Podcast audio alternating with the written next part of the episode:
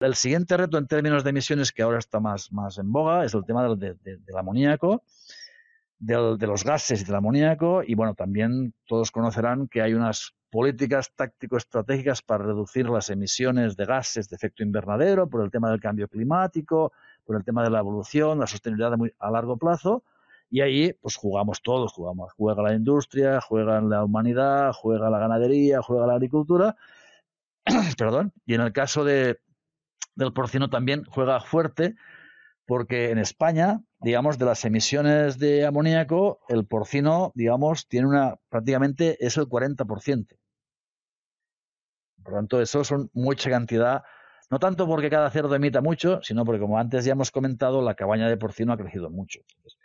las emisiones sean eh, globales, en términos de balance, se han incrementado, según cifras del Ministerio, un 0,7% desde el 2005, cuando el compromiso era reducirlas un 3%. Y, por tanto, como os podéis imaginar, la Administración, el Ministerio, tanto nacional como de las comunidades autónomas, están muy recelosos y atentos en todo lo que se está haciendo en términos de emisiones de gases.